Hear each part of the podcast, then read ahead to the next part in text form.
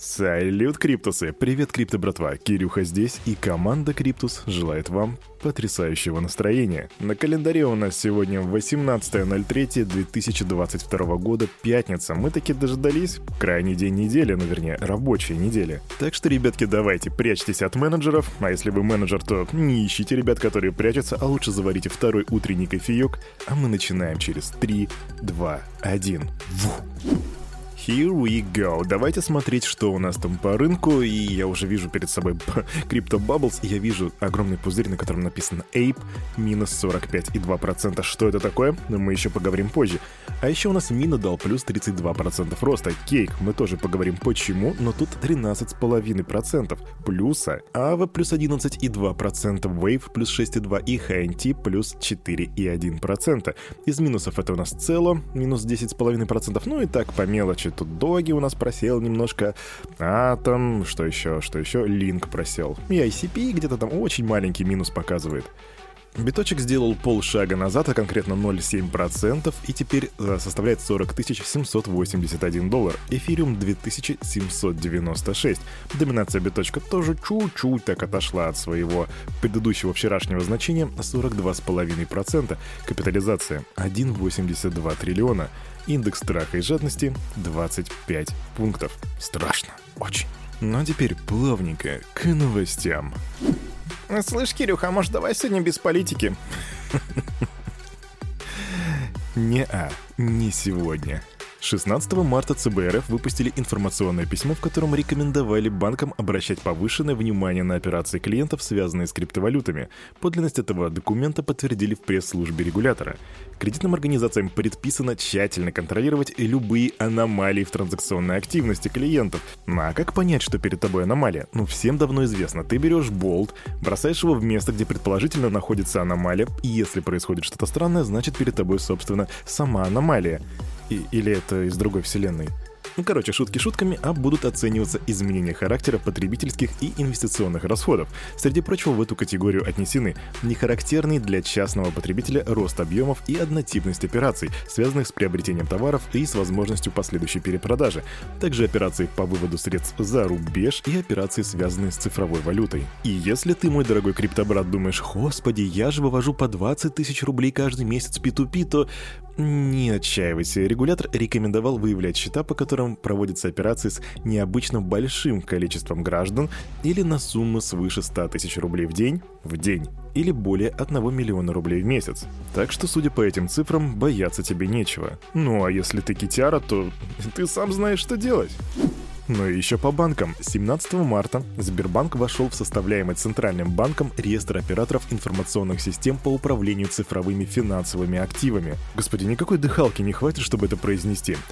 То есть, что это значит? Это значит, что юридические лица смогут совершать первые операции на блокчейн-платформе банка уже через месяц. Об этом заявил директор дивизиона «Транзакционный бизнес» Сбербанка Сергей Попов.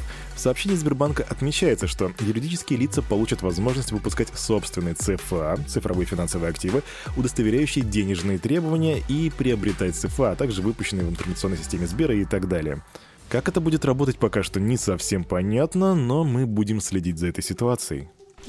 Не знаю, как для вас, крипто братва, а у меня был достаточно живой интерес по поводу того, как изменится инвестиционное настроение вот с текущей ситуацией в России.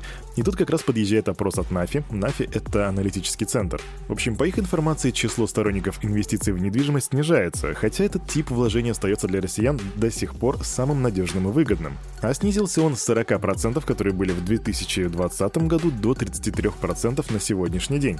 Покупка золота же стала восприниматься как более надежный и выгодный инвестиционный инвестиционный инструмент. А что по поводу крипты? Среди опрошенных вырос интерес к криптовалюте. 8% респондентов заявили о ее надежности и 11% о ее выгодности. И это очень интересные цифры. Мне бы еще очень было интересно понять, сколько россиян в действительности владеют криптовалютой. Но таких цифр пока что Нафи нам не предоставил. В США представили законопроект, направленный на ограничение использования криптовалют в России. Документ разрешает президенту США добавлять американские криптокомпании в санкционный список, если они ведут свой бизнес с российскими организациями, которые находятся под санкциями.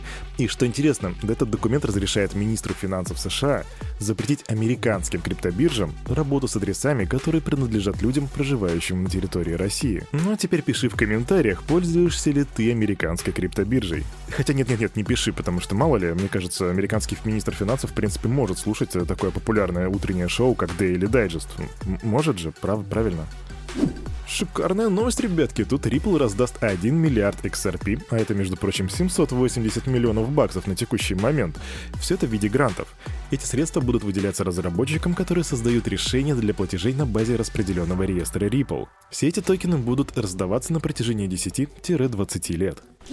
Квикшорт новость и заодно объяснение, почему мы сегодня видели такой большой пузырь по кейку на Crypto Bubbles. Токен Кейк прибавил в цене более 20% после того, как некостадиальная биржа, то бишь децентрализованная, которая не хранит свои активы, PancakeSwap, объявила об интеграции с мобильным приложением Binance. Да, это значит, что теперь на Binance в каком-то ближайшем будущем ты сможешь не только работать с централизованной биржей, но и работать уже с децентрализованной децентрализованную версию YouTube, которая называется OurTube, то есть был YouTube, твой туб, а теперь это OurTube, наш туб, предложил разработчик Сухаил Какар. А, видеохостинг использует сеть Polygon, и весь контент децентрализованно хранится в Infurus IPFC, и логиниться в нем нужно через свой кошелек, ну то есть как в обычном каком-нибудь децентрализованном приложении. По сути, этот сайт для обмена видео, на который можно загружать любое видео, не волнуясь о своей конфиденциальности. Например, вы не можете вводить свое имя, электронную почту, фото и другие данные. И вы не представляете, как мало пока что информации по этому проекту, но децентрализованный сервис по ну, видеохостинг звучит перспективно, но... Не знаю, очень много технических вопросов, и я бы хотел посмотреть, как они это все будут реализовывать. Мы опять же держим руку на пульсе. Халявные токены. Держатели невзаимозаменяемых токенов из коллекции Bird Ape Yacht Club или Скучающие макаки смогут бесплатно получить новые токены Ape Coin или же Ape. Ape Ape. Помните, в самом начале этого выпуска я вам говорил, что на Crypto Bubbles есть большой пузырь, который показывает минус 45%, и его название Ape. Собственно, вот, знакомьтесь, это продукт от Board Ape Yacht Club. Также компания создала фонд для контроля за токеном Ape Foundation и децентрализованную организацию, которая будет управлять новым новым альткоином. Для сообщества будет выделено 62% от общего объема Ape. И если ты, мой криптобрат или криптосестренка, держишь криптомакаку, скучающую макаку у себя, то чего ты ждешь? Иди отправляй заявку, халявные токены сами не придут. Но халявные токены могли получить и не только те, кто владеют NFT-шками. 17 марта злоумышленники начали рассылать на различные кошельки токены под названием ApeCoin стоимостью в сотни тысяч и миллионы долларов. Пользователи получают монеты, которые не совпадают с настоящим контрактом альткоина. В частности, на один из кошельков пришли монеты на 3,8 миллионов баксов, на другой на 3,6. То есть злоумышленники отправили множество таких транзакций. А, Кирюха, подожди, так я ж теперь, ну я же могу озолотиться, эти токены стоят миллионы баксов. Э, нет, бро. Рассылка фейковых криптовалют — это довольно распространенный способ мошенничества. И дело в том, что такие монеты невозможно продать. При попытке продажи будет отображаться ошибка, и это может быть связано с тем, что функция продажи отключена, либо она разрешена только на с определенных адресов. И обычно это адреса самого эмитента. И главная опасность, которую могут представлять собой подобные криптовалюты, это потеря контроля над твоим собственным кошельком. При попытке избавиться от токена, ты, возможно, можешь получить запрос от злоумышленника на доступ к криптокошельку и всему, что на нем находится. Дав согласие, по невнимательности ты можешь передать злоумышленникам полный контроль. Так что если ты получил что-то, что называется ApeCoin, друг мой, не надо с этим работать.